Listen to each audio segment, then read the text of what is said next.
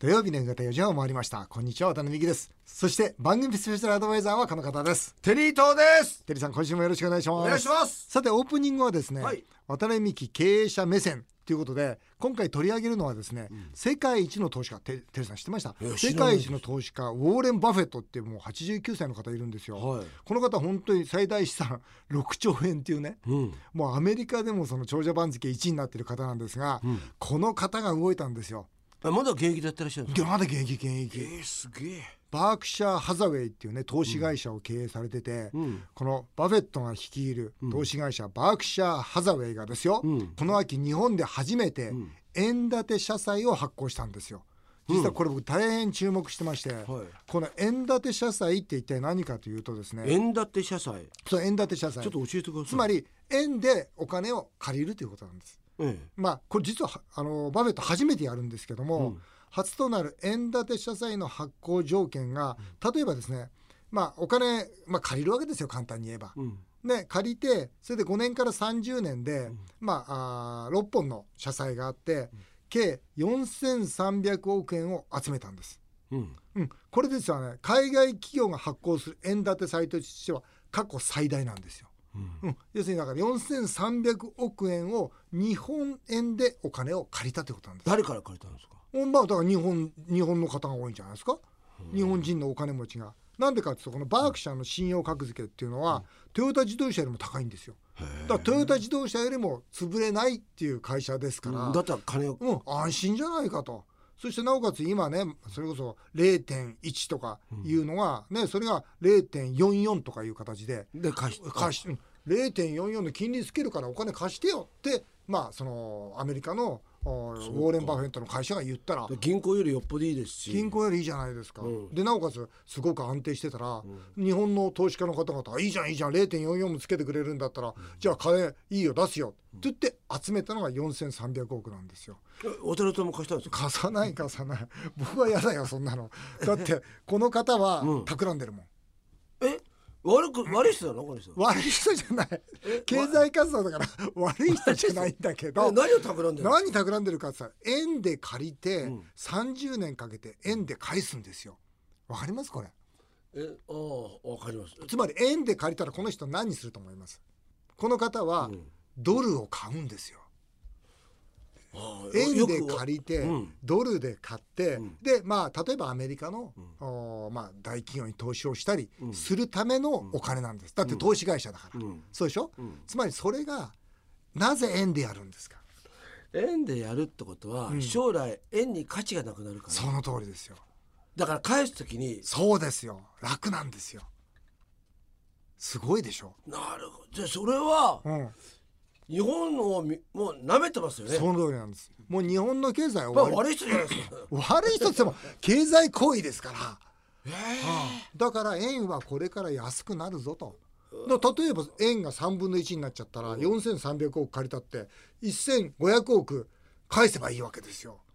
そしたら3000億丸々儲かるわけじゃないですか。え俺その理理屈理屈をうん日本人も知っちゃうとしますよね、うん、そしたら日本人の、ん例えば今ねこれラジオ聞いてる皆さんも、うんうんまあ、額は全然違いますけどうも、ん銀行に預けてても意味ないと、ないということで、んよく渡辺さんが言ってる、だったらドルを私買いもなさいとドルを買いなさいとそうです買っちゃうドルを買うもしくはアメリカの企業を買う、ね、もちろん円をドルにしてから買う。まあそうですよね、うん、いうことの方がだからまさにこの世界一のお金持ちでこのバフェットさんっていうのは借金が大っ嫌いなんですよ。今までずっと手出しでやってきた方なんです。その方がですよ4300億もの過去最大のですよ借金を日本でするってことは、これバフェットさんはもう見切ってるわけですよ。どうしたらいいんですかこれまたこれ土曜日の夕方ね今みんな行楽地へ向かってる途中で「え俺は行楽地へ向かってるねゆゆるい土曜日の夕方ですからね。ゆるい土曜日の夕方どにうすんだろうこれどうしたらいいんですかアメリカの国債投資するのは一番いいですよ。トランプさんいいですかトランプさんはどうでもいいんです。どうでもいいんだどようでもいいんです。これやっぱトランプさんすぐ辞めるから。うんままあ、あそれでもやっぱりなっても二年ですよね5年10年、 4年かうん、5年10年、20年っていうスパンで見た場合には、やっぱりアメリカの経済は強いですよ、うんだからやっぱアメリカの経済そのものが国債ですからだから僕はもうアメリカ国債一本ですねいくとしたら何その顔いくとしたらってまたそれなんか勝ち誇ったような違う違うねいくとしたら違うもうということはもういっぱい持ってるでしょまあ少なくともす少なくとも持ってますけどねだだって僕はだってバベットさんと同じ考えだもんあそうなのもう危ないぞと危険水域入ったぞとみんな思ってますよもう入っちゃったの入ってますよだからこのね、うんバフェットの勝負来たわけじゃないですかそうかだからね本当にもう世界一の投資家も動き出しているわけです怖いな皆さんもですね財政破綻や円安に備えていただきたい最近なんか財政破綻の渡辺とか言われてるんで気うんを気をつけようと思って財政破綻男になってそう最近財政破綻男になってきてるから以上渡辺美希経営者目線でしたさて CM の後は昨日11月22日はいい夫婦の日でしたいやいい夫婦について考えてみましょいや考えうなくてぜいいですひお楽しみなさってく考ださえいなくていいですよ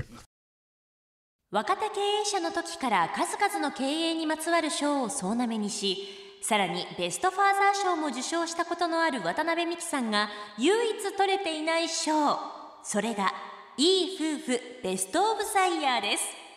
そこでこんな企画をご用意しました渡辺美樹テリー伊藤いい夫婦ベスト・オブ・ザ・イヤーへの道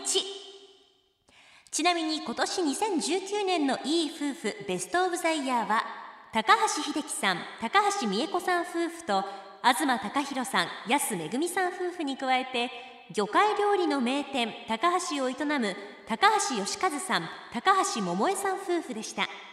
今回は過去のいい夫婦ベスト・オブ・ザ・イヤーに輝いた有名人夫婦は夫婦円満の秘訣を何と答えているのかその傾向と対策から学んでいただこうと思いますちなみに番組が新橋で50人にこんな街頭アンケートを取ってきましたいい夫婦と言えますかあんまり最近良くないですね。いやそうでもないですねまあいいと言われればあれですけど、まあ、いいとは言えないですかねあんまり円満ではないですね。ちょっとまあそう詳しくは言えないですけど、いろいろ問題はありますね。うんまあそこそこいい夫婦だと思いますけどねということでテリーさん先週が食品の賞味期限の話で、今週が夫婦の賞味期限 の話 嫌な企画ですねこれ企画だなこれないい夫婦と言えますかという街頭インタビューの結果がですね、ええ言えないがやっぱり90%そりゃそうですそりゃそうだよね言えるわけ言なえいるっですて言うなよって感じしちゃうもんね何ですか言えるってすごいですよねすごいよね、このあのーいい夫婦ベストオブザイヤー、うん目指すって言うんだけどこの企画うん僕は自信ない なないところじゃ ない自信ないこの企画間違ってる わこの前僕聞いたんですよかみさんになんて聞いたんですか何点ですかって自分で、ずいぶん勇気あるな何点ですかいや本当に聞いたそしたら30点いくつそれ赤点じゃない いやもうもう本当にそう ですよ落第ってことですよ役大ですよね無理ですよね今回は過去のいい夫婦ベストオブザイヤーに輝いた有名人夫婦は夫婦円満の秘訣を何と答えているかその傾向と対策を勉強したいと思います、いしますえー例えば去年がね、はい陣内孝則さん、うんねえー毎年女房の誕生日に花を送ってますと僕だって送ってるよね送ってるよでもダメなんで送すよってるけど機械的に送ってっからそう送りゃいいと思ってるんだって言われちゃうんですそのよ通りですよテリーさんだってこの間花を送ったそれ去年あ去年か今年送ってる忘れたそれやめた方がいいよ一回やったら続けなき違ゃうんですよ誕生日の日にん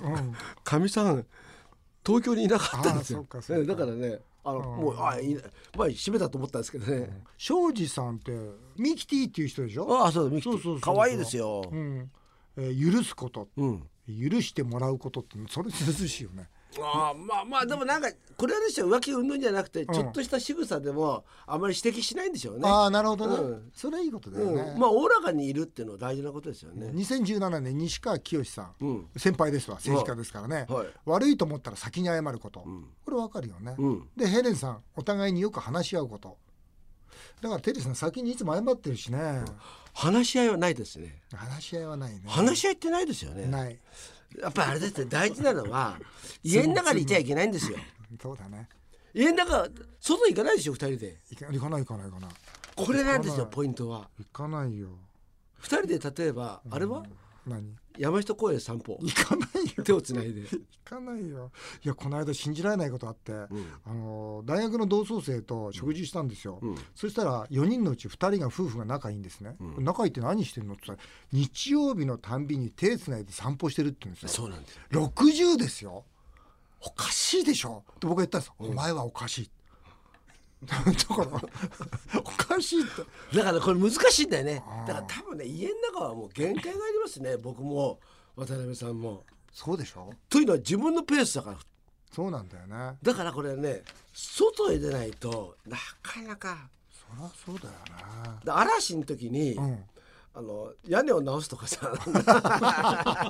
なんかそなんかうんあそれいいねなんかそそうういうそういう姿を見てそうそうあいうやっぱりなんか頼りにねなるとかなんかほらなんかあ手をつなごうってさそれと結構重いじゃないですか重いよ重いですよねだからなん重かいそう外でなんかねパンク修理すると か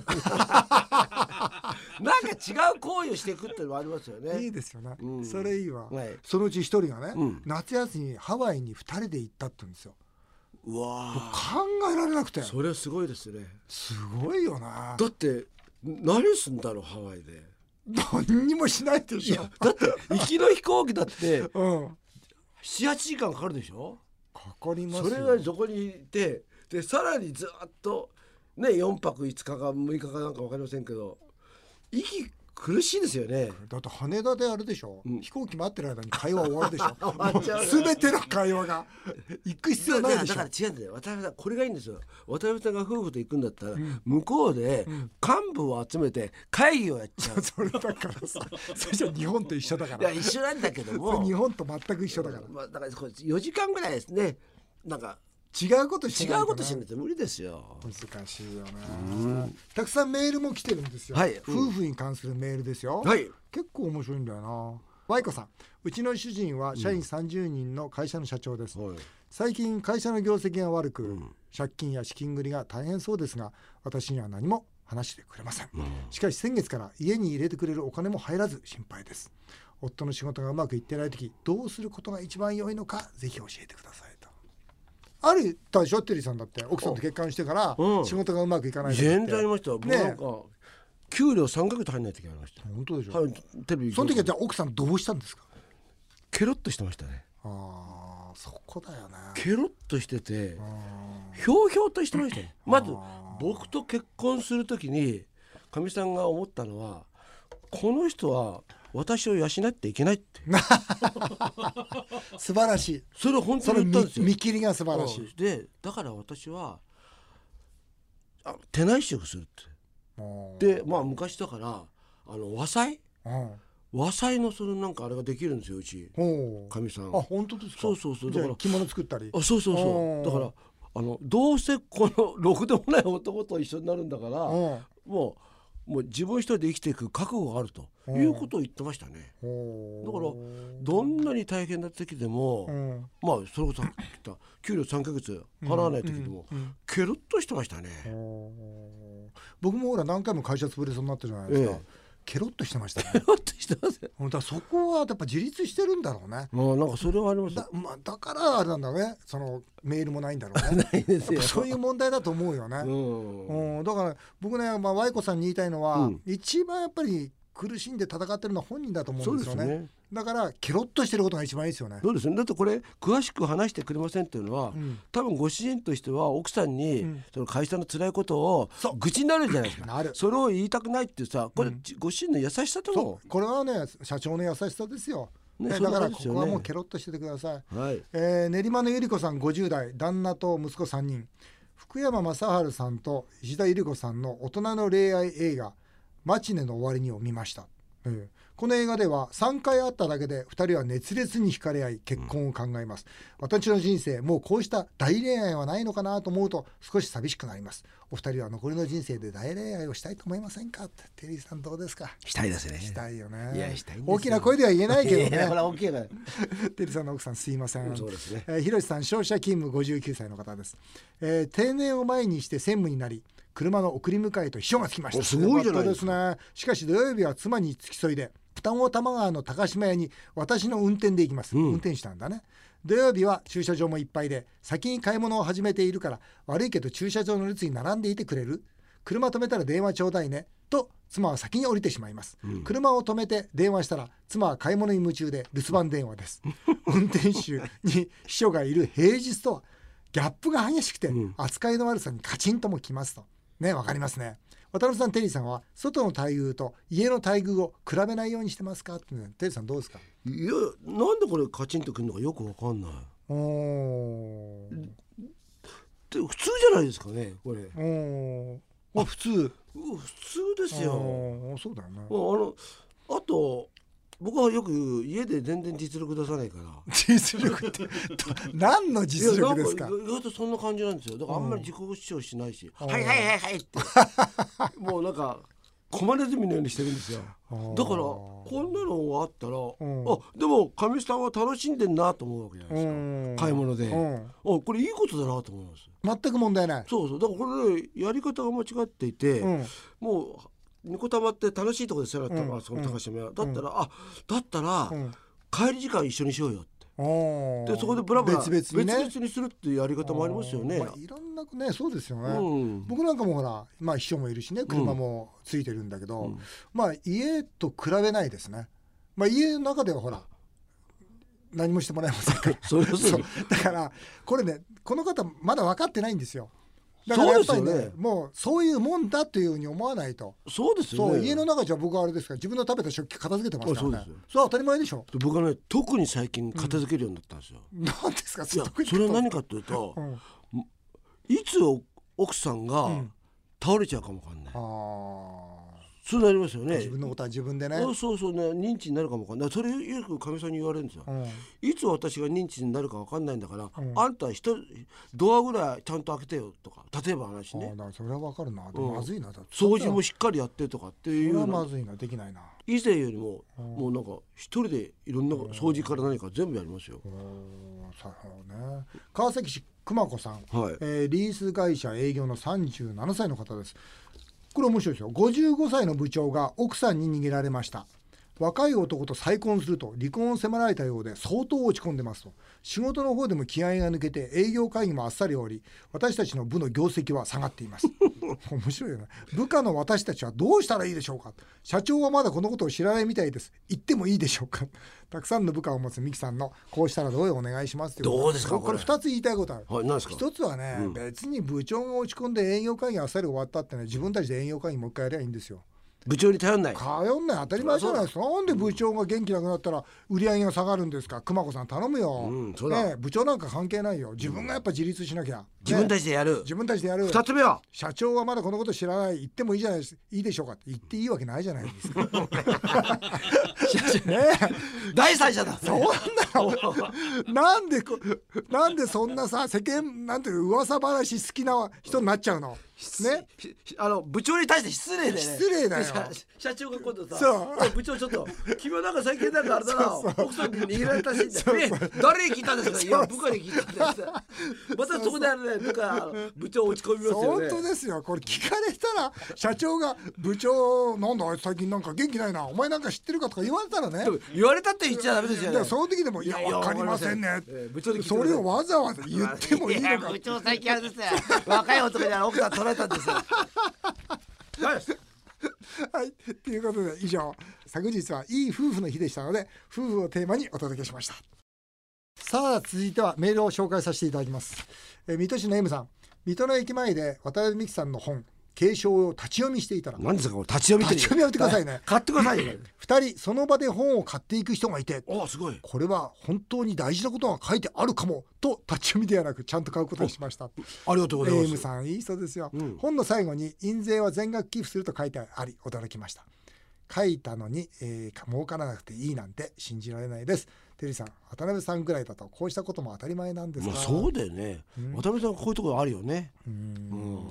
や、まあ読ん読んでくれればね本当嬉しいよね、いやアマゾンで1位とかね、言ってこうやってあの出版社の方が言ってくれると嬉しいなと思って、ありがたいと思いますあとあれになるといいですね。それこそ今もう携帯とかでも見れるようにあなってね。ーあなるほどそれぜひ言ってみよう、えー松戸市のかっちゃん渡辺さんのクラスジャパンの経営の話いいなと思いました、ありがとうございます日本の義務教育はちょっと時代に合っていないなと思いました私も不登校で大研から大学院進学しましたおすご不い。登校でも人生をやり直しできる人たくさんいると思いますいや本当そうですよね、うん。なんかこのクラスジャパンってあのメールも来てるんですけど本当にその学校行かないで内申点も作れるし、実際自分の行きたい高校にも行けるんですよ、そしてい自分の好きな大学にも行けるわけですよ、だから僕はねこのクラスジャパンってぜひねこれちょっとね自分のビジネスと話じゃなくてぜひ検索して、もし不登校の小学生中学生がいたらぜひこのホームページをね上げてみていただきたいなと、そう思います。